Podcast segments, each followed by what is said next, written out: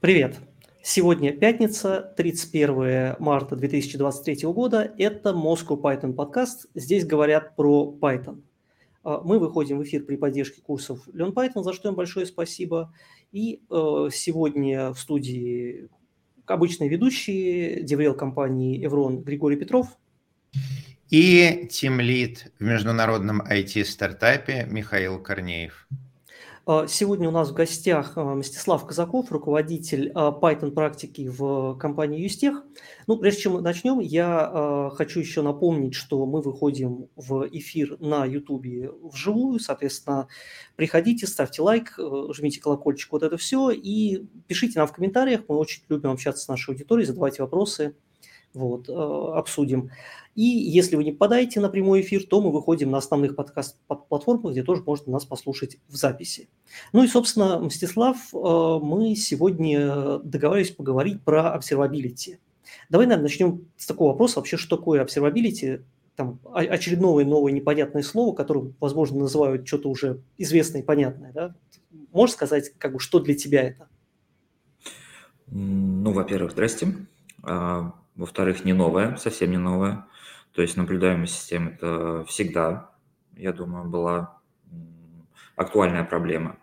Поэтому, собственно, вот observability – это наблюдаемость, это возможность э, следить за работой ваших систем, возможность э, как-то отлаживать ваши системы без э, там, изменения кода. Ну, то есть, условно, посмотреть, а как оно работает, а почему работает так или иначе и так далее. Ну, вот, честно говоря, лично я, по крайней мере, вот в российских источниках именно термин observability, мне кажется, он появился довольно недавно. То есть, в смысле, mm-hmm. проблема-то она, понятно, что и, и как бы давным-давно появилась, но вот почему-то именно сейчас э, мне кажется, вот просто сама вот эта история, там, почему появился новый термин, потому что проблематика выросла. Потому что если, если раньше мы писали, там, я вот помню времена, когда там был лог, я не знаю, какого-нибудь Apache, там еще Nginx, да, там, mm-hmm. времена. Вот там Apache лог писал, ты это скармливал какой-то, какому-то перловскому скрипту, который тебе что-то выдавал наружу, вот у тебя вся observability, собственно, в этом mm-hmm. заключалась. Миш, какой ты большой оптимист. Скармливал перловскому скрипту. Оно все лежало в могиле логов, и туда ходили помоли... А, погрепать. Вот, погрепать, именно так, грепали, да, особенно когда различные проблемы с безопасностью начинались, э, начинали искать злоумышленника, какие он там кавычки в урлы подставлял. Да, вот это все observability было. Ок, ну вот Но, сейчас, да, да вот, что да. это сейчас? А, по сути, сейчас это все то же самое, только намного более в крупных масштабах. А, в целом, наверное, так. По поводу того, что появилось недавно в русскоязычном сегменте, мне а, всегда кажется, что когда я узнаю что-то новое, ну, новый термин observability, это не то, что он появился недавно, да, а в каком-либо сообществе, это я дорос, условно, до этого термина. И поэтому, мне кажется, оно всегда было, потому что начинаешь читать какие-то статьи по этому поводу и натыкаешься ну, на довольно старые статьи. То есть, эм, скорее, это, условно, там мы, как специалисты, до этого доросли, ну, в, нашей компании, по крайней мере, чем оно просто недавно появилось. Ну, это мое мнение. Ну, может быть, да. Но опять же, система становится крупнее, сложнее, да, там это Конечно. Там, как, когда-то одного сервера хватало, чтобы хостить там, по, по половину интернета, да, а теперь вот все-таки надо уже два-три, там, кому-то четыре. Ну, в общем, короче, да, надо, надо одни, одним, одним грепом уже не, не обойдешься. Вот смотри, э, да, давай, давай, давай, давай, наверное, я спрошу так, э, если брать, ну вот, таки, такой инструментарий, да, вот, предположим, там, я прихожу в какую-то компанию, да, я понимаю, что сервисы есть, observability нет, потому что, ну, не завезли. Вот куда мне mm-hmm. смотреть, на, на твой взгляд? С чего угу. начинать? В первую очередь легче всего начать с логов. Ну, то есть, э, допустим, тот же Zabbix, а, у нас он наверняка есть, потому что админы сидят, это инструмент админов, чтобы видеть в целом сервер, там, работает, не работает. Ну, грубо говоря, на уровне железа, там, загрузка э, процессора, загрузка памяти, там, жесткий диск и так далее. То есть Zabbix есть, тоже на него стоит посматривать. Но э, с более такой глубокой, глубокой точки зрения это логи, естественно. Это с чего мы в целом начали. То есть у нас уже был ELK стек, туда писались логи, писались они в совершенно разном формате. Вот. Но даже на основе этих логов мы смогли построить какие-то первые там, визуализации в Кибане. То есть, да, в Кибане не только есть поиск по логам, но и, собственно, визуализации и дашборды. То есть, если вы слева там тыкнете на менюшку, там будет дашборд с э, визуализацией и так далее. Вот, на их основе уже можно строить какие-то графики. То есть, можно начать с, э, там, условно, продуктовых каких-то графиков. То есть, э, не знаю, магазин у вас, вы можете найти какой-нибудь лог, пусть он даже простым текстом написан, что там, а, заказ создан. Все, вы уже можете начать искать по этим логам, то есть, по сути, тот же условный греб, а, и видеть, а, какое количество там у вас заказов в час, в минуту, там, в день, и на основе изменений этих графиков уже видеть, что, ну, предсказывать вероятные какие-то проблемы. Ну, вот как-то так. Вот тут, тут, знаешь, насчет грепа, там, наверное, может, может быть, опять же, это мой опыт, потому что я в основном там работал в таких вот стартапах, там, mm-hmm. в, относительно небольших там, историях, да, то есть, может быть, в совсем больших проектах с этим проблем нет. Вот то, что я часто сталкиваюсь, это отсутствие каких-то, ну, не знаю, банальный request ID, да, когда там ты, у тебя есть какой-то идентификатор, по которому ты mm-hmm. можешь пачку логов вот погрепать, да, сложить, что вот это вот mm-hmm. все произошло в, в, в контексте одного запроса. И когда этого нет, mm-hmm. это превращается в странную, странную историю. А, да, бесспорно, это сложно, но э, у нас были request ID изначально, потому что мы внедрили пайтонскую либо struct она там по умолчанию mm-hmm. как раз-таки добавляет э, request ID и джанговские всякие моменты, типа там юзера и прочее, прочее. Но и без request ID на самом деле можно уже начать получать какой-то вот, а, какой-то минимальный а, уровень наблюдаемости своей системы. То есть э, не стоит сразу приходить и говорить, все, сейчас мы вам наблюдаемость сделаем а, полностью решительно бесповоротно. Нет, нужно потихонечку, потихонечку. Начали с логов, там, выделили какую-то важную функциональность в вашей системе и обложили ее там, логами, обложили ее какими-то событиями, еще чем-то, начали наблюдать за ней. А, естественно, мы всегда говорим про продажу какого-то решения, то есть вы не можете просто взять и а, начать а, развивать какое-то направление. Здесь нужно продавать. Как я продавал это? Я условно подсаживал заказчика, подсаживал, э, там, не знаю, команду эксплуатации, допустим, на какие-то удобные инструменты. Ну, то есть вот условно у нас есть важная функциональность, я ее обложил там э, наблюдаемостью различного рода, и все, теперь какая, когда какая-то проблема случается, мы сразу это видим, сразу об этом сообщаем, заказчик рад, эксплуатация рада, а, мы, допустим, запрашиваем чуть больше времени на эти задачи, еще чуть больше, уже какие-то новые инструменты, там, сервера и так далее. То есть вот потихоньку-потихоньку. Угу. Ок. Ну вот смотри, ты, ты, ты назвал страклог, да, ну вот, угу. а, а, вообще зачем? Ну то есть, если вот в питоне как бы есть логин, который довольно вменяемый, там, стандартной библиотеки, угу зачем придумывать какие-то там навороты сверху, и потом тебе придется эти навороты продавать, потому что понятно, что там внедрение условного страклога да, ну, чуть сложнее, чем использование просто там логинга из, из, из std Почему? Ну, э, здесь я бы поспорил, что страклог сильно сложнее. Наверное, нет. Э, то есть он подключается довольно легко, э, то есть это фактически импорт и э, замена вашего логера. А почему? Потому что а, более структурированный, а, легче структурировать ваши логи. То есть изначально легче настроить э, логинг в JSON формате, легче добавить какие-то поля, которые полезны в этом логе.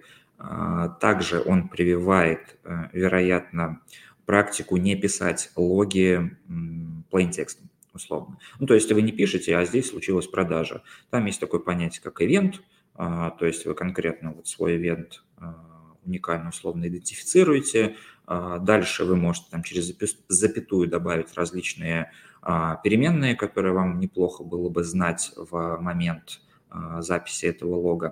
То есть как обычно ну, по крайней мере, раньше э, делали, это logging.info, какой-нибудь текст, вставляем туда внутрь какую-нибудь переменную, еще какой-то текст, опять переменную вставили. В итоге э, собрать, условно, допустим, у вас есть э, лог для конкретного пользователя, и чтобы собрать все логи по этому пользователю по конкретному событию, вам приходилось ну, мудрить сложные поисковые запросы, или, в принципе, это не было особо возможно. А, соответственно, при использовании стракт-лога вы пишете там Юзер сделал запрос, ну, user request, допустим, название ивента, дальше запятая user ID равно user ID, и все, у вас есть JSON, в котором отдельный а, атрибут user ID, отдельный атрибут event и все что угодно другое. Ну, из коробки, естественно, это request ID и прочие плюшки. Ну вот, а как ты, ну вот смотри, там тут я вот тоже примерно mm-hmm. делал, и, наверное, сложно, когда ты ну, как бы, вот эта стандартизация, да, потому что mm-hmm. там особенно как это там работает, начинает хорошо, когда у тебя там, ну, понятно, что у большинства из нас, скорее всего, несколько сервисов, да, там, а у кого-то mm-hmm. там много-много микросервисов, там, у кого-то десятки, mm-hmm. у кого-то сотни, да, и э, ты это можешь сделать своей вот этой маленькой, в маленьком огородике, там, в принципе, где ты можешь делать mm-hmm. практически все, что угодно, да, вопрос, как затащить это в соседние огородики.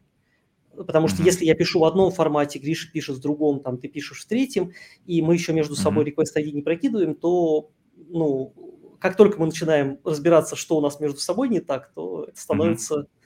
Э, интересно. Ну, э, смотри, ты, ты смотришь на будущее, то есть многим до этого будущего еще расти и расти. То есть у них сейчас логи пишутся, как я раньше описал, это обычным plain текстом, где в plain текст строку вставлены переменные. Ну, им до того, чтобы прокидывать этот request ID, еще ну, идти, идти. А, начинайте с малого, со своего маленького огородика, показывайте другим а, что это удобно, как это облегчает вам жизнь, время и так далее, и к вам потом сами люди подтянутся и будут спрашивать, «А как вы так замечательно сделали. То есть э, продавайте через э, именно позитивный результат. А, Также еще... Да-да-да. А, вот а, типичные Python mm-hmm. проекты, где еще не введена никакая observability. Ну, первое время, понятно, все делают, э, все используют принты, потом к ними приходит э, middle разработчик и говорит, ну, знаете, принты это не прикольно, давайте использовать э, import logging. Вот, и проект обрастает, собственно говоря, logging info, logging warn, logging error а, и так далее. Вот, а, на твой взгляд, наиболее корректный, безболезненный переход с такой схемы на полноценное observability? Мы просто подключаем логинг к другому бэкэнду и говорим, М? или нам нужно привить э, командам какую-то еще машинерию? А, так, а, ты имеешь в виду, что а, если эти логи у нас не складируются в одно место, то особого смысла в использовании логинг нет или что? Ну, смотри, вот изначально mm-hmm. Python проекты, когда еще к ним не mm-hmm. пришли люди с observability, они складывают mm-hmm. это в дефолт э, backend для логинга, mm-hmm. то есть консоль. Вот. И если мы берем такой проект, в котором несколько сотен или даже несколько тысяч вот этих вот записей логинг что-то раскинутых по проекту, то, на твой mm-hmm. взгляд, вот выигрышным стратегиям будет просто в а, модуль логинг добавить а, бэкэндом то, в чем ты хочешь а, собирать логи, или mm-hmm. заменить модуль логинг на что-то или какой-то другой подход? Вот что mm-hmm. делать, которые только вкатываются? Так, давайте начнем. Вот я услышал принт, аж э, это стало страшно. Давно такого не встречал. А, но если у вас есть, допустим, а, и все равно это пишется в stdout, окей, начинаем с малого. То есть для начала это в любом случае сбор логов, какое-то единое место, поэтому трясите своих админов и кого угодно другого, чтобы вам поставили, ну, хотя бы э, ELK стек какой-нибудь, то есть у вас будет интерфейс, где вы сможете по этим логам уже из единой точки искать. То есть все, это уже большой буст к вашей наблюдаемости, к помощи в отладке, даже если у вас в коде принты, э, что, естественно, не очень хорошо. Вот, э, дальше идем. А, у вас сейчас все пишется в std out, и нужно ли что-то менять с этим? Ничего менять не нужно, пишите только std больше никуда. Очень замечательно, когда ваша система знает как можно меньше о внешних системах. То есть такая система сама в себе. А, меньше зависимости, меньше какой-то связанности, привязки к тем или иным технологиям и так далее. То есть, условно, вы пишете out, а админы уже эти логи из std подбирают и отправляют куда захотят. Сегодня они работают с ELK стеком, завтра они говорят, переходим там на Grafana Lab стек, то есть на локи на какой-нибудь и так далее. Все, пишите в std пишите и дальше. Если вдруг пишите э, в файлы из вашего Python-приложения, отказывайтесь от этого, отправляйте, помню, еще было популярно в какой-то а, напрямую из Python в какой-то демон отправляли для логирования, то есть прямо напрямую. Соответственно, если этот демон падает, то а, у нас и Python-приложение тоже падает, бывало такое. А, то есть в итоге наша система, которая выполняет какие-то бизнес-функции, почему-то завязана на систему логирования, которая, если легла, у нас легла вся система. Естественно, такого допускать нельзя. Вот. Дальше это, естественно, заменяйте свои э, принты на если у вас еще нет логинга, допустим, то сразу на struct Зачем э, использовать логинг? А если есть логинг, то ну, Пока что оставляйте, допустим. Не нужно сразу бежать и резко что-то менять, резко что-то там, не знаю, рефакторить. Нет, а, попробуйте сделать уже какой-то, получить какой-то результат от того, что у вас есть сейчас. А, когда вы его получите, вы сами поймете, куда вам дальше двигаться, чего вам не хватает, и уже, соответственно, смотрите на StructLog и понимаете, что да, вот эта вот штука нам очень поможет, чтобы решить такую-то такую задачу.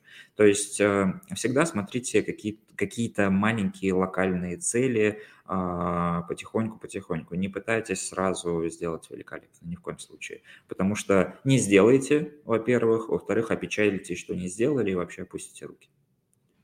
Ну вот смотри, ну как бы понятно, то есть вот логи такая баз, базовая штука, да, но они mm-hmm. часто не отвечают на большое количество наших вопросов, да, потому что мы хотим знать, я не знаю, вообще наш сервер жив, сервис жив или нет.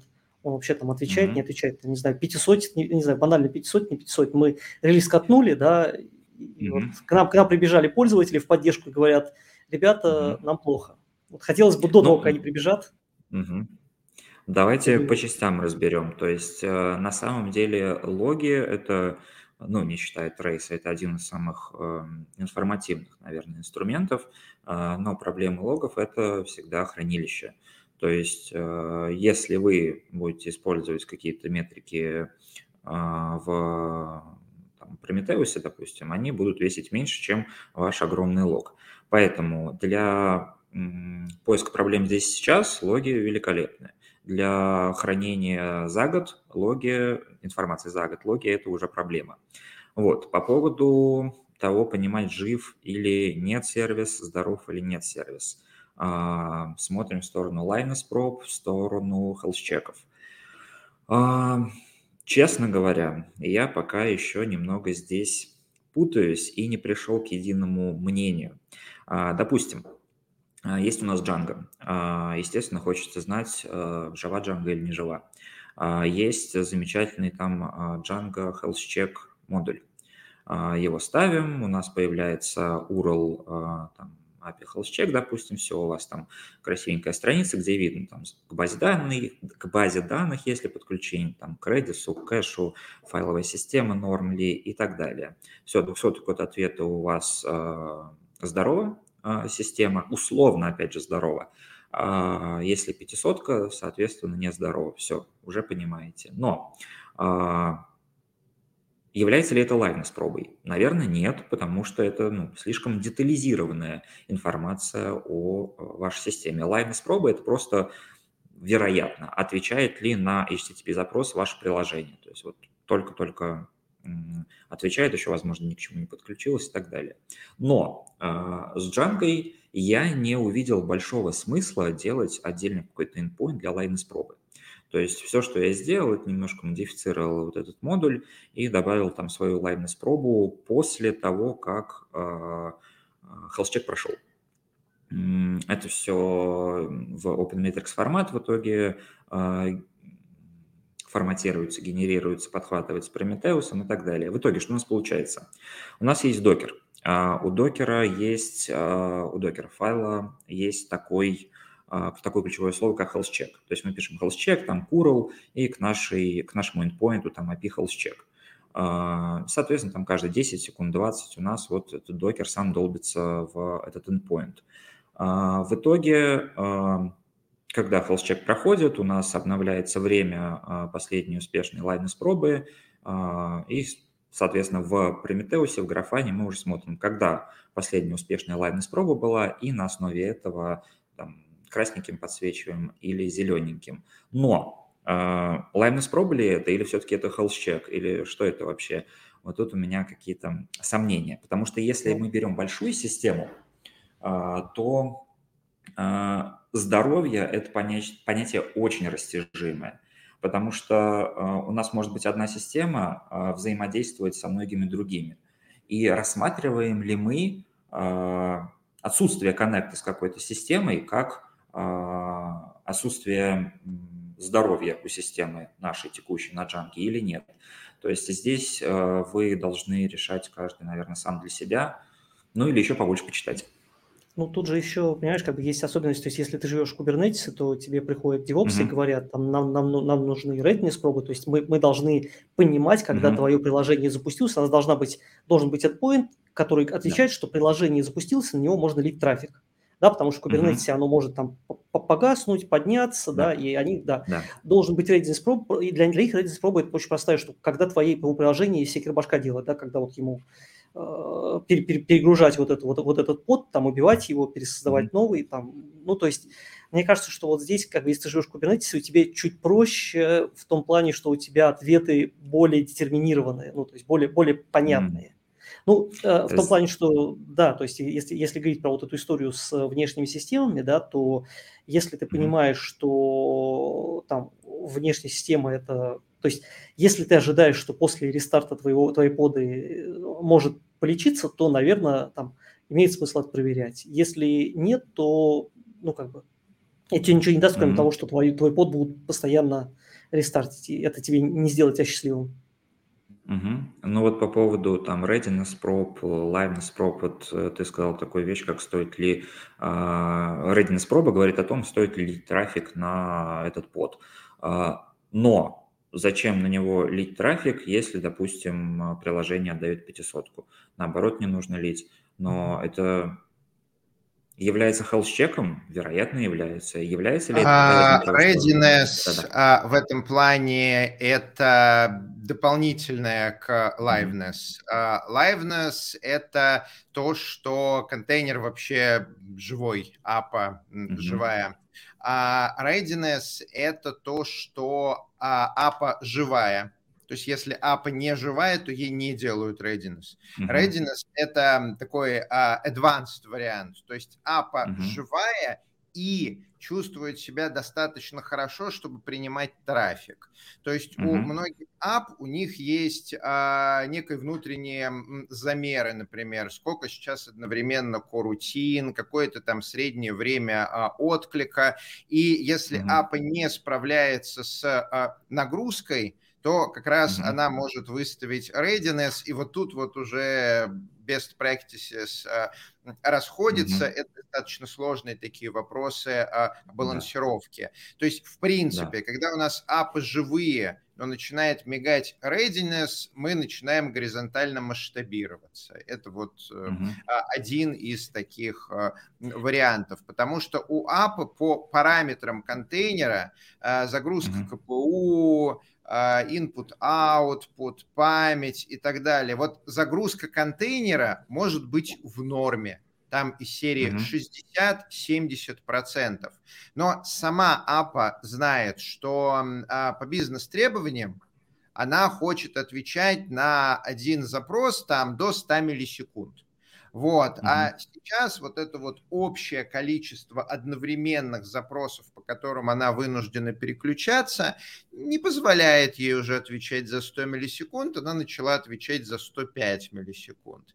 И вот mm-hmm. APA, она alive, она проходит лайвнес пробу, ее не надо перезагружать, с ней все ок, но mm-hmm. она не ready принимать больше трафика, и надо бы вот э, еще. Но это один из а, вариантов. То есть в этом плане, там, насколько я знаю, нет какого-то вот такого uh, definitive answer, потому что я uh, читал, что кто-то и по непроходу Readiness перезагружает. Там такое сложно все в датском королевстве. Да, здесь нет четкого ответа. И опять же, ты упоминал такое слово, как э, живая апа. И вот это слово живая, она очень коварная, потому что понять, что значит живая, это вы должны каждый объяснить сам себе в каждом конкретном случае для каждого конкретного приложения. Потому что в каком-то приложении живой это когда просто HTTP запрос принимает, а в другом приложении это когда э, все внешние системы тоже доступны, потому что, ну, допустим, без них смысла в этом приложении э, никакого нет. То есть, да, неоднозначная тема, тяжелая, э, поэтому начинайте с минимума. То есть не углубляйтесь в это на начальных этапах, потому что просто погрязнете. Начните с малого. То есть вот Django Health Check уже отличная вещь, уже можно с него начать. Э, как минимум, как минимум, это удобно. Вот вы обновили свое приложение, зашли по URL, видите, что все доступно, ваша душа уже более или менее спокойна. Как-то так. Да. Еще, да, Михаил, ты упоминал по поводу пятисоток. То есть нельзя не упомянуть, естественно, Sentry, на всякий случай, мало ли, Sentry у вас нет, обязательно Sentry подключайте, можете установить там на свой сервер. Правда, с последних версий администрировать это довольно проблемно, потому что там и клик появился, и чего там только не появилось. Кавка, кавка там, по-моему. И кавка, ну, кавка, зоокипер, клик, чего там только нет. Но э, все-таки постарайтесь э, Sentry использовать, потому что как минимум После обновления сразу заходим в центре, смотрим, есть ли у нас какие-то новые исключения. И если есть, берем их в работу. Если есть прям очень критичные, соответственно, откатываем а, и так далее. То есть вот у нас уже э, минималка – это ELK а, stack, чтобы иметь возможность а, глубже отлаживаться, это health check, чтобы просто видеть, что ваше приложение запустилось и работает, и, соответственно, Sentry, чтобы а, видеть исключения, летят или нет, и если летят, а, дополнительная информация тоже имеется. Но важный момент по поводу Django Health Check, не забудьте а, запретить доступы извне. То есть э, какие-то пользователи внешние, не разработчики, не должны на эту страницу попадать, потому что, ну, может быть всякое, это все-таки э, какая-никакая, но брешь в безопасности. Поэтому этот endpoint Django Health Check блокируйте. Для да, насчет, насчет Sentry, да, вот, вот, кстати, интересно. Ну, Sentry, да, если кто-то не знает, это такой э, проект по куда ты отправляешь ошибки, то есть у тебя возникает там exception в коде, причем это работает не только для Python, это работает, по-моему, для большинства языков, включая там э, фронтенд, включая мобильные приложения, там, включая, по-моему, черта лысого, простите. Э, да. Вот что интересно, я вот если сейчас ко мне подойти, представить мне представить в голове и спросить, Миша, назови мне аналоги Sentry. Вот кто у Sentry первый, э, как сказать, главный конкурент? Я скажу, стреляйте, mm-hmm. не знаю. Вот понятия ELK может, э, конечно, ELK может вполне себе э, выступать э, как аналог Sentry. Ну, не такой Понимаешь, красивый, не такой да, великолепный, но... У Sentry же все, все, весь кайф в том, что да, пробрасываешь весь контекст, и он пробрасывается автоматически, да, то есть у тебя возникла uh-huh. exception, ты подключил Sentry SDK, прописал ключик, и дальше магия, да, у тебя возник exception, ты про него mm-hmm. не знаешь, а у тебя там весь стек про- про- прокинулся, все трейсы, они mm-hmm. красиво раскрываются, там переменные показаны, все, все. ELK стек, то есть у нас есть ELK uh, э, у Elastic Application Performance Monitoring система, и там, соответственно, есть отдельная вкладочка, это Errors, по-моему, называется, там uh, складируются и эксепшены, и critical логи, по-моему. И да, там тоже есть uh, весь traceback, вся необходимая информация имеется. Вот. Помимо этого, что предоставляет э, APM э, у нас, это вы фактически каждый свой запрос тоже можете рассмотреть под лупой. Ну, естественно, если включите вот, э, для всех запросов а, сохранять трейсбэк, естественно, это очень дорого, но все же это можно сделать, и в итоге вы зайдете в какой-то конкретный запрос, посмотрите, как он отработал, что там есть, э, какие строчки кода и так далее. То есть у нас это было удобно, когда какие-то там SQL-запросы долго проходили, мы прям могли прокрутить до этого SQL-запроса, открыть его, увидеть, что за запрос, сколько времени он проходил и так далее. Так что советую посмотреть на Elastic APM, хотя бы просто на скринах, понять, что это очень красиво, информативно и так далее. А, и если у вас уже есть ELK стек, то, соответственно, просто туда доставить APM. А, к Django он подключается очень просто, то есть максимально просто, здесь никаких проблем. И внезапно вы сразу получите информацию.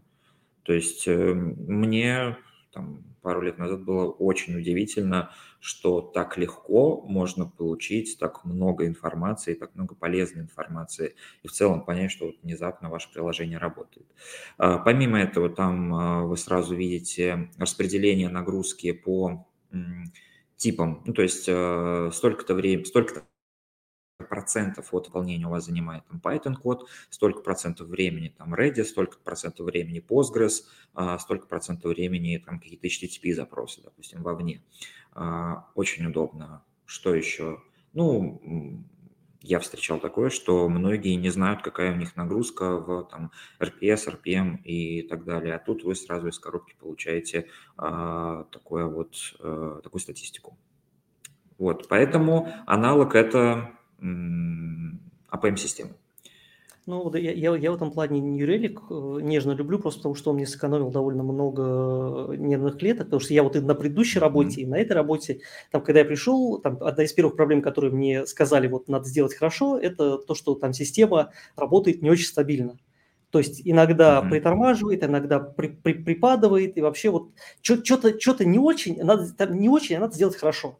Вот, собственно, все, да, у тебя есть, mm-hmm. нужны какие-то системы, которые позволяют, то есть логи здесь, ну, помогают довольно условно, да, то есть вот поэтому там Юрелик, который показывает, mm-hmm. что происходит внутри, там какие у тебя запросы в базу mm-hmm. идут, сколько они исполняются, там сколько кэш, сколько внешней системы, вот это все тоже там довольно mm-hmm. удобный инструмент. Понятно, что не для всех подходит, но вот, наверное, Э, Миш, а поправь меня, если я не прав. А, New Relic и вот эти вот full stack а, системы, они же в основном работают за счет собственных плагинов к фреймворкам, да? То есть ты ставишь New Relic интеграцию к Django, она, соответственно, расставляет там хуки, перехватывает логинг и так далее, и только в таком состоянии оно способно полноценно что-то сделать. Ведь так же, да? Ну, примерно так, да. New Relic, он не как плагин, ты, ты, ты, ты его запускаешь, что ты, ты, ты запускаешь там New Relic, Run, там Django, т.д. Ну, короче, вот.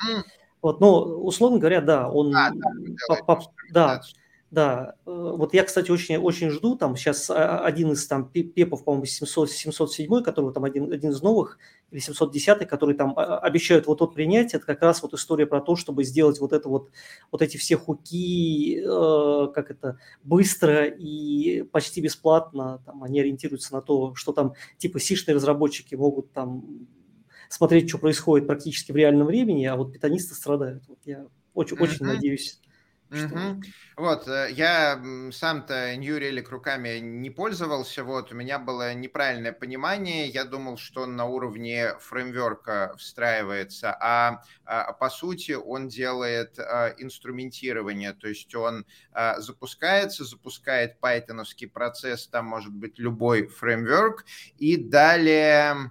Хм, ну, любопытно. Я, кстати, видел, а, несмотря на то, что я Relic не пользовался, я видел, как выглядят его логи там и так далее. А, он, например, может показывать а, сорцы, то есть строчки, где, где возникли какие-то проблемы. Например, запрос к базе там занял 5 секунд, вот вы его в коде сделали здесь. А как он, не интегрируясь с фреймворком, знает, э, откуда в коде был сделан этот запрос? Он прям вот так вот интроспектит работающий Python?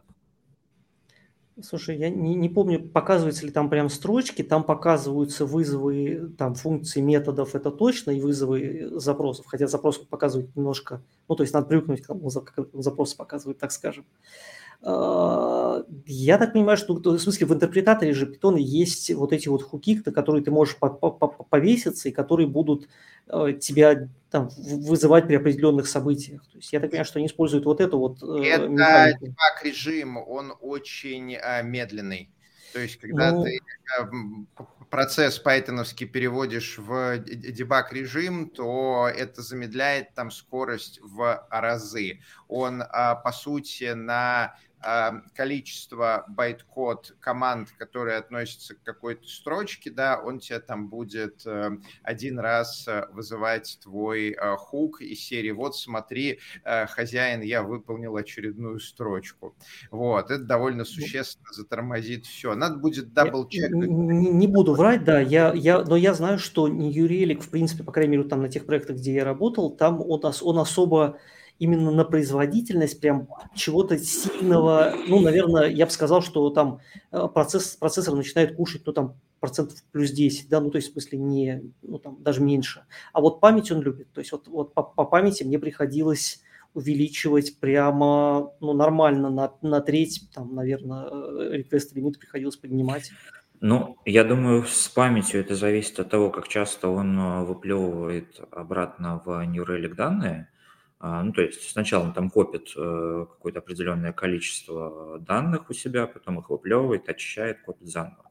То есть я предполагаю так.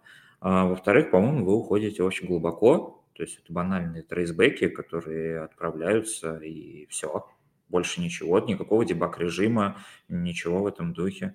Просто мы получаем, какие вызовы откуда производились, то есть полный э, э, stack trace, все, и на основе этого уже строим всякие красивенькие там картинки. Потому что нет же, ну хотя нет, хотя вот по времени, да, а откуда он берет время выполнения каждого кусочка, это я сказать не могу. Так глубоко не погружался, а, потому что знал, что если погружусь, все, это еще свидание на месяц, наверное. Потому что когда начали копать, э, как работает э, там Elastic APM, там отдельный тред или даже процесс создается, еще что-то, я посмотрел на это, опечалился, посмотрел на замеры производительности до-после, увидел, что особого влияния нет и успокоился. Если, естественно, вам интересно, лезьте, копайте, но я не стал. Вот такой вот я ленивый.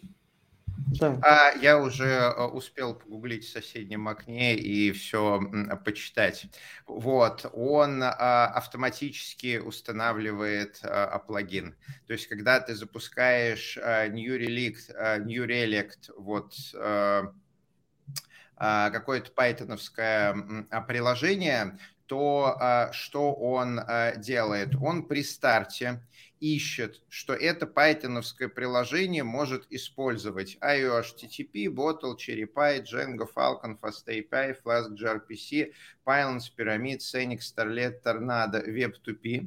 И если ваш пайтоновский код что-нибудь из этого использует, то он просто манки патчит. Эм, соответствующий а, фреймворк, а, добавляет туда собственные хендлеры, которые уже отчитываются. Тут а, интересный вопрос, как он при этом ничего не ломает. Возможно, у него есть какая-то там совместимость по версиям, вот, но в целом как-то так. Ну, да. это если вы говорите про New Relic, Elastic APM, который, ну, New Relic тоже на самом деле APM, как и Elastic, может быть, с более продвинутым функционалом, но APM, а, насколько я помню, New Relic, он запускается как бы поверх а, application сервера. Правильно? То есть у нас сначала идет New Relic, потом application сервер, да. там USG, да. и дальше уже все остальное. То есть да, он как-то очень там, сильно углубляется. По APM то нет, вы просто устанавливаете как раз-таки Python модуль, там импортируете его, настраиваете и все. Он собирает э, всю информацию, отправляет ее.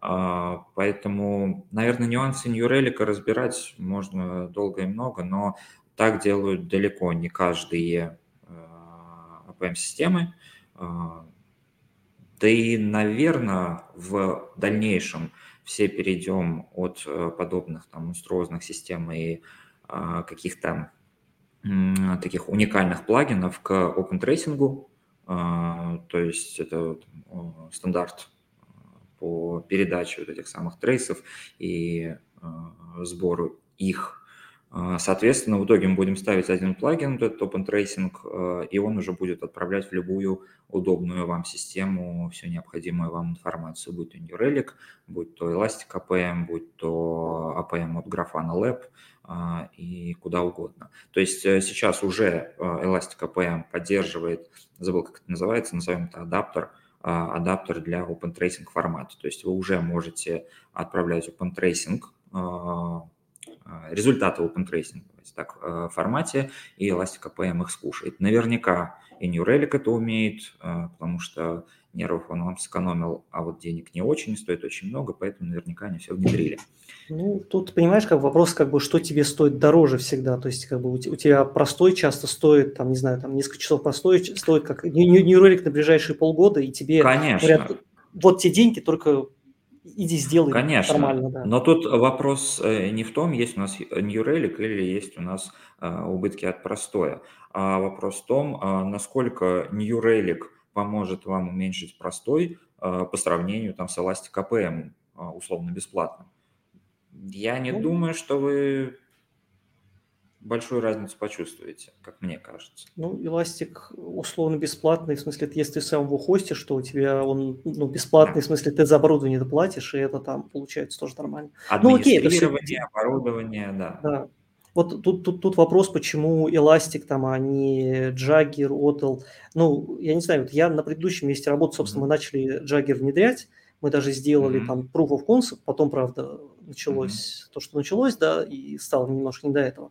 Но суть такая, что как бы Jagger, ну, это, на мой взгляд, это, это хорошо, там OpenTelemetry да. это классно. Просто, условно да. говоря, New Relic, вот когда у тебя, вот я там пришел, падает уже сейчас, проблема уже сейчас. И то же самое, я думаю, с Elastic APM я его не использовал, но ты, условно говоря, подключаешь некую штуку, она работает сразу же. Ты сразу же получаешь информацию, тебе не надо делать ничего для интеграции, ну, кроме там того, что делается, там, не знаю, за там, пару часов, и а, там один, один, один человек э, пару часов, mm-hmm. и после этого это работает. Все-таки интеграция какого-нибудь джаггера, поднятие вот этой всей инфраструктуры и всего, всего остального, это немножечко более сложная задача. Ну, давайте по чесноку.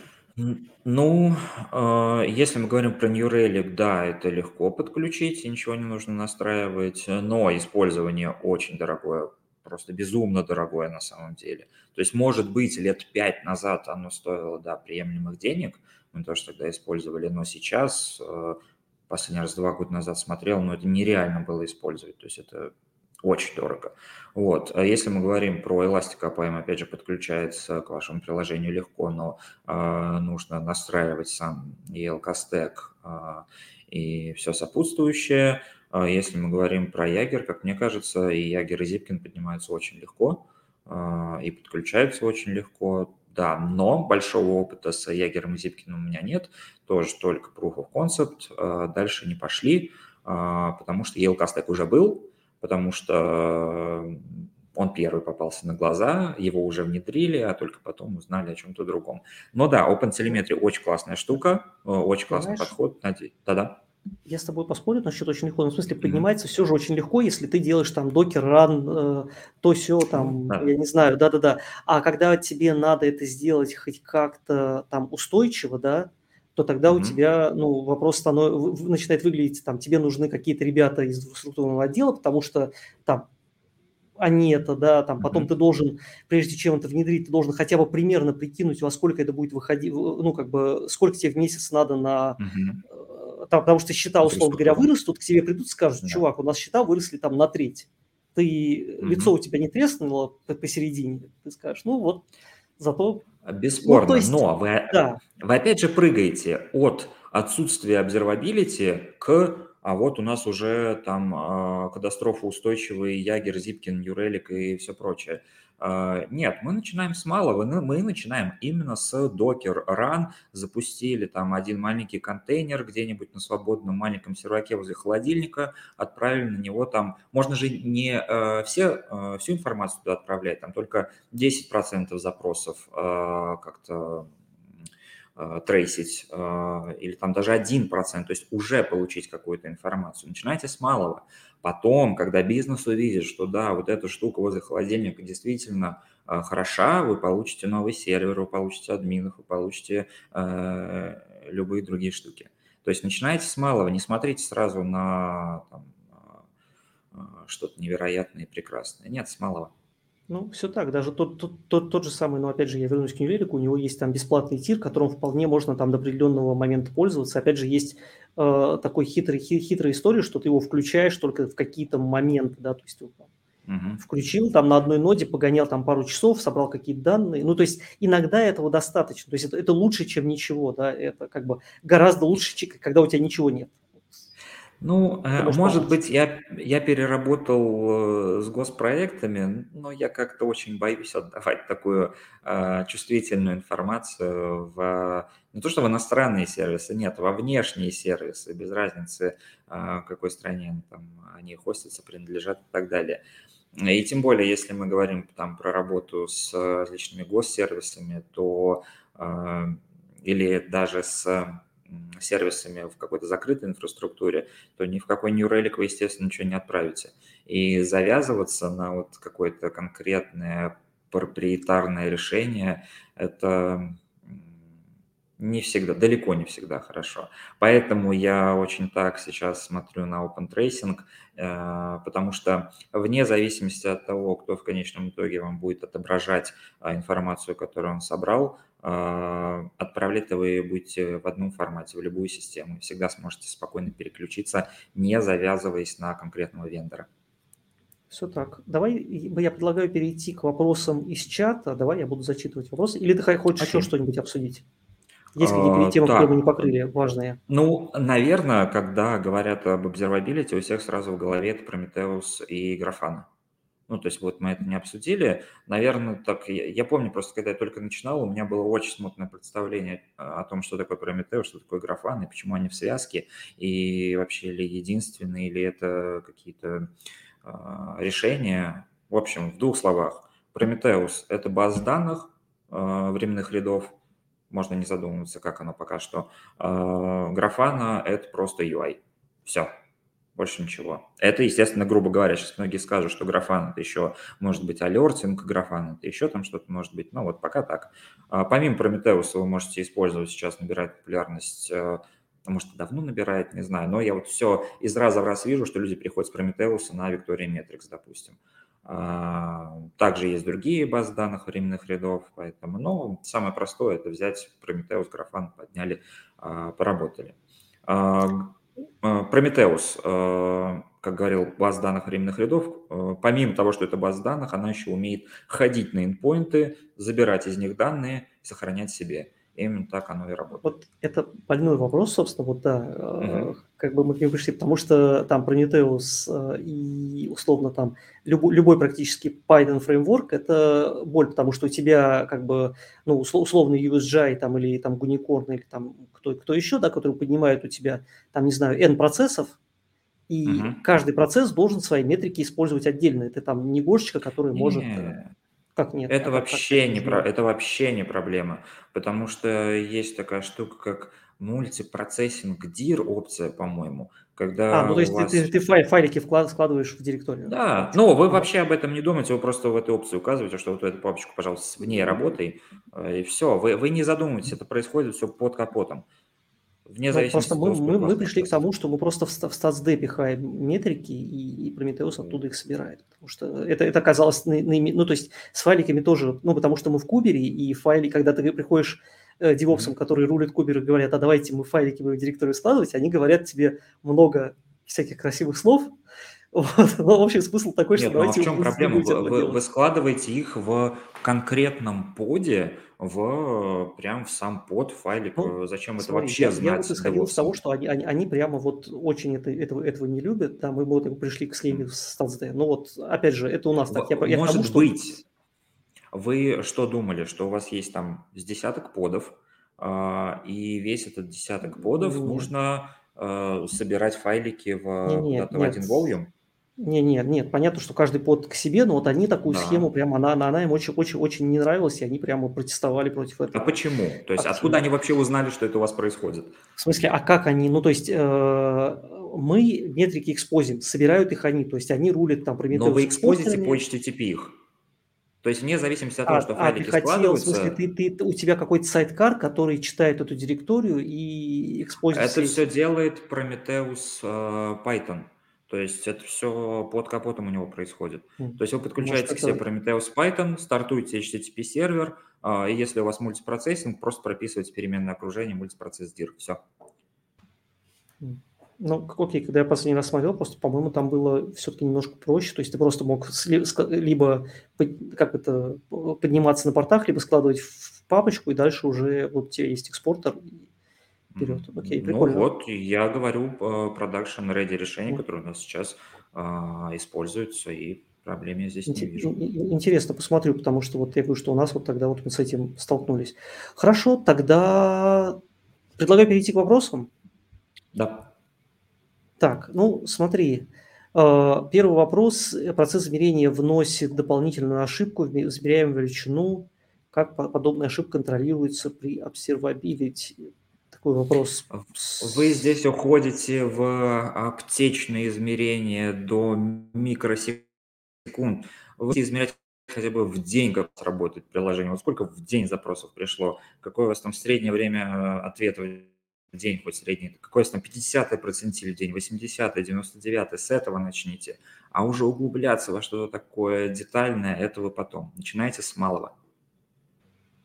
Да, я вот соглашусь здесь. Мне кажется, если вы действительно, у вас настолько сложный, настолько проект требовательный к скорости работы, что вы действительно там, у вас логинг начинает давать сильный, как это, ну, Аффектит. какую-то задержку, аффектит, да, то тогда, наверное, может быть, вы не тот инструмент выбрали, да. То есть это вот. Да. Ок. А, Если мы говорим сугубо о потреблении логов, в чем преимущество ELK перед Greylog? Я Greylog не пользовался, поэтому... Я тоже. да.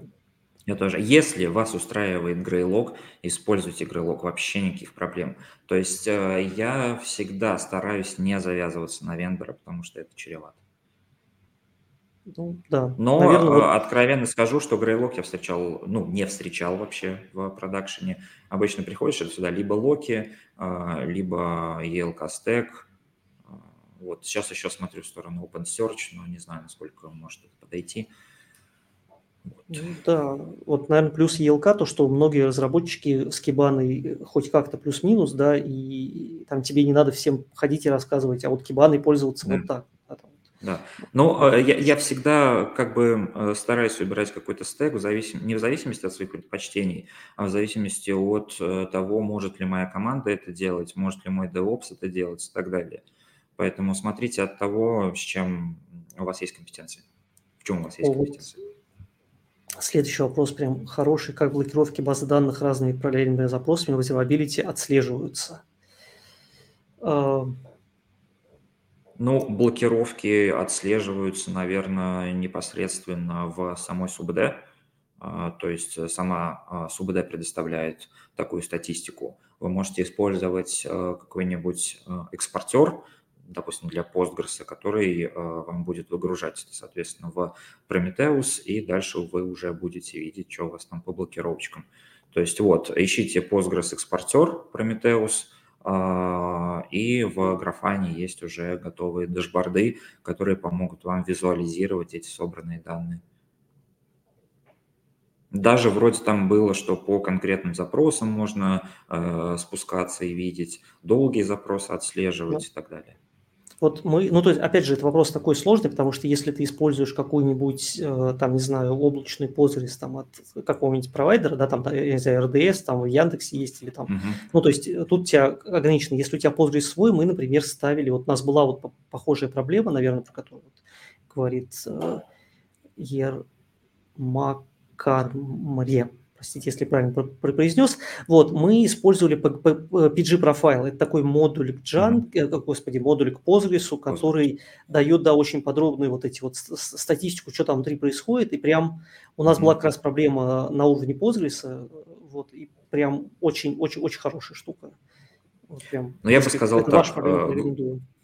Да, глубокое какое-то профилирование э, СУБД – это отдельная тема, прям очень отдельная. Каких-то общих чертах вам даст информацию и APM подключенный, там, Elastic APM подключенный к Django, и в целом на начальных этапах вам этого хватит. Углубляться – это идти в консольку Postgres, это делать а, запросы на получение статистики и так далее, и уже смотреть дальше. Следующий вопрос. Чем отличается подключение observability к сервисам на Node.js и Golang? У кого runtime больше информации представляет? Честно говоря, мне кажется, плюс-минус Вам всех. не нужно много информации. То есть, опять же, не старайтесь получить на начальных этапах как можно больше информации. Получите минимальное количество информации, которую вы можете использовать здесь и сейчас, и уже получить какой-то профит от нее. А потом уже будете углубляться, понимать тонкости э, и вообще понимать, какие тонкости вам нужны. Потому что вы получите, можете получить очень много информации, но не будете ее никак использовать, будете как э, observability плюшки на ее складировать, и все. А зачем вам это нужно? Все так, да. Ну, опять же, Но, да, то есть а, я, я, я согласен, согласен. То есть начните с того, что вы можете сделать быстро и просто. Угу. Когда вы увидите, что у вас что-то не хватает, вы это увидите. Да? Ну, то есть надо научиться пользоваться тем, что как бы есть. Потому да. что, ну, там, много информации, это тоже часто плохо, когда люди просто в ней тонут и не понимают, тоже не понимают, что происходит. Да, единственное, я бы вот поправил э, вопрошающего – подключение observability, наверное, не совсем правильно говорить. Все-таки observability – это какая-то практика. Ее не подключают, ее внедряют. А, вот. И я бы исходил из там, увеличения, повышения уровня наблюдаемости вашей системы, повышения уровня observability. Вот примерно так формулировал вопрос.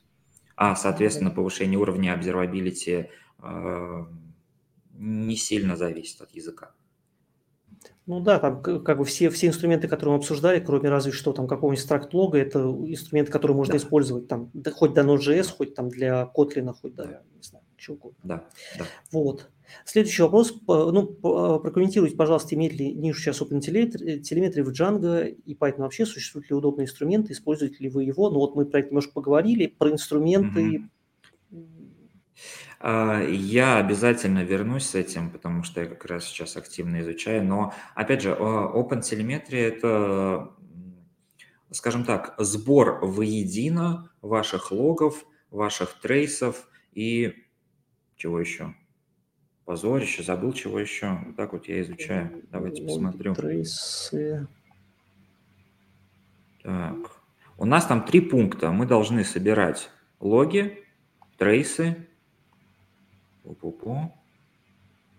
А, вот, и метрики, вот оно. Логи, trace ы и метрики. Нет, ну как раз-таки э, OpenTelemetry это только, по-моему, про trace ы и логи. Вот сейчас опозоримся на всю страну, конечно. Давайте погуглим, да. чтобы не позориться. Trace ы, метрики, логи. Все правильно. Вот. Uh, поэтому да, вы можете реализовать это в Django, собрать все воедино, отправить. Э, да, по сути, а, тот же Elastic APM фактически реализует этот а, OpenTelemetry, потому что там а, собираются и трейсы, и логи, и метрики, и все это, это можете увидеть на едином экране.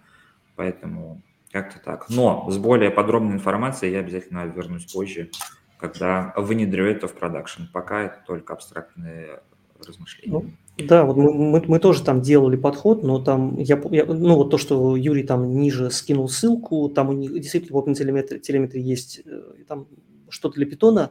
Мы с Django это интегрировали, по-моему, чуть-чуть приходилось там где-то подпиливать напильником, но я уже сейчас не вспомню, потому что это было года полтора-два назад. Вот. Но, в принципе, как бы все, все работало, и, и как бы, ну, нормально работала на, на уровне как бы, ну, такого теста, да, внутреннего. То есть мы это, мы это не, не, не успели отскали, отскейлить. Но э, я не помню, что там было что-то такое прям вот сложное, да, такое тяжелое. Там нет ни, никакого там включения дебаг режима в Python. Это, почему мне это нравится? Потому что это довольно простые вещи, которые уже много раз испробованы. Просто это все собрано воедино, предоставлено в новом формате, введен какой-то стандарт и так далее. То есть как-то так. Ну вот там дальше Дмитрий уточняет про более удобные инструменты, но вот повторюсь, наверное, мы там, ну, я не уверен, что можем что-то больше сейчас сказать. Поэтому а, приходите на второй выпуск по обсервабилити и на десятый, потому что да. тема эта очень-очень большая. Согласен.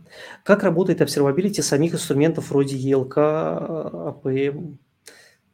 Вдруг обсервабилити сломался или неправильно работает? Ну, давай ты расскажешь ну, про свой да. я расскажу про кто охраняет охранника? Да, на самом деле здесь э, ничего особого. Это экспортеры для каждого из, этого, из этих инструментов и Графана, там, Прометеус, который за этим наблюдает. Но мы всегда, опять же, придем, а кто будет наблюдать за Графаной Прометеусом и так далее. То есть, откровенно говоря, э, плохо сейчас наблюдаем за нашими системами наблюдаемости. Э, вероятно, потому что не было нужды наблюдать лучше. Ну вот у, у нас тоже, да, вот, э, ну у нас, у нас часть метрик в графане сделана на основе логов, поэтому, условно говоря, если эластик начинает себя чувствовать не очень хорошо, у нас идут алерты, стучат нам по голове и говорят, чуваки, у вас там подвали, подваливалось, мы бежим, хватаемся за голову, потому что, не знаю, прилетело тебе 10 алертов разных, и ты думаешь, все, у меня прот лежит.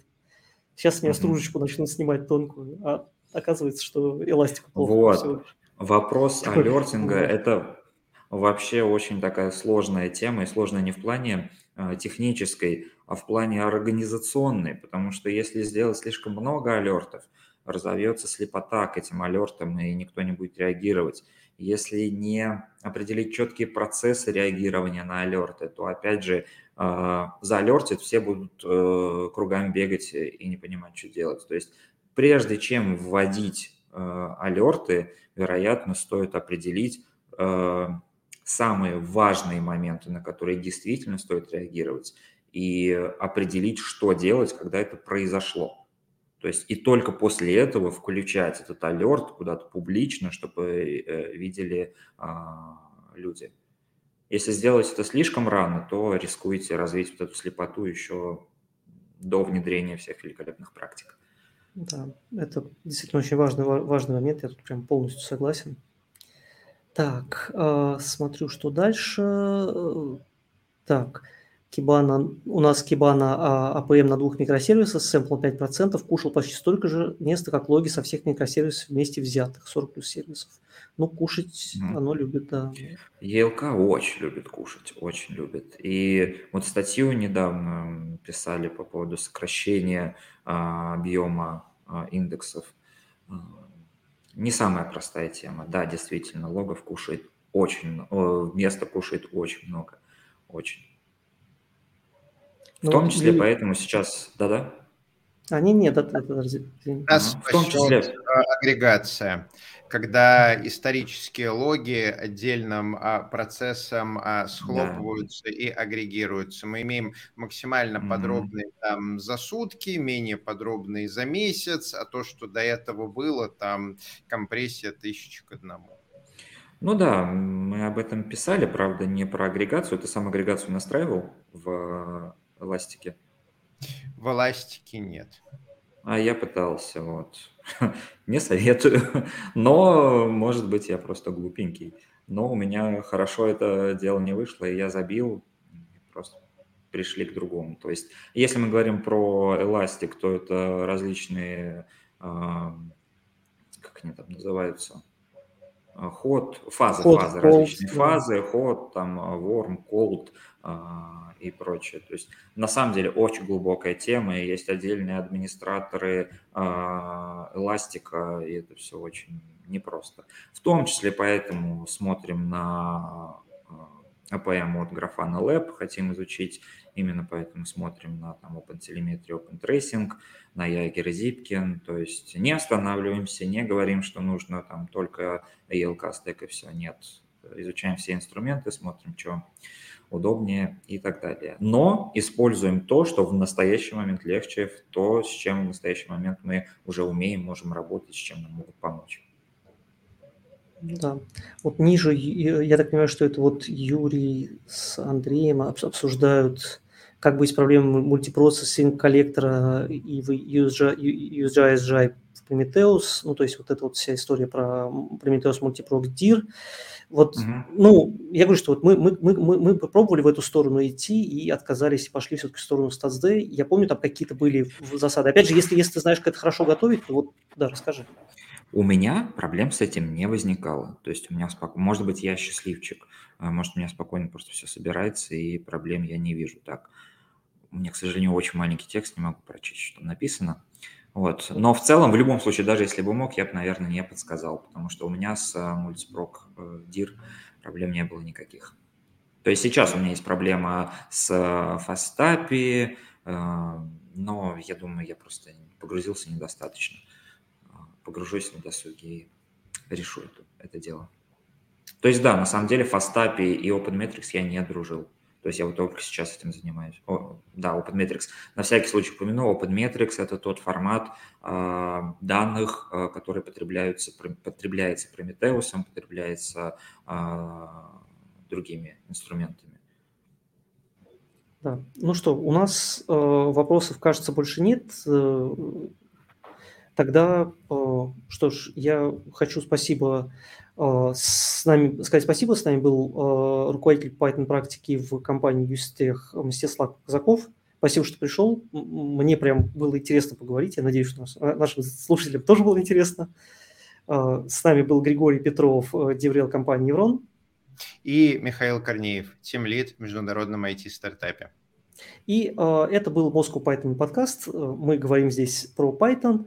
Э, пока мы не закончили, я хочу э, да, небольшую, как это, на правах рекламы э, Moscow Python Conf начинает сбор докладов, поэтому заходите на сайт, можно просто в поисковике вбить Moscow Python Conf, э, открыт Call for Papers, подавайтесь, приходите. Вот. Э, я надеюсь, что будет интересный этот, эта конференция будет интересной. А, и всем спасибо. Это был Moscow Python подкаст. Мы выходим на прямом эфире на YouTube. Подписывайтесь на канал, ставьте, ставьте лайк. И увидимся в следующий раз. Пока. Пока.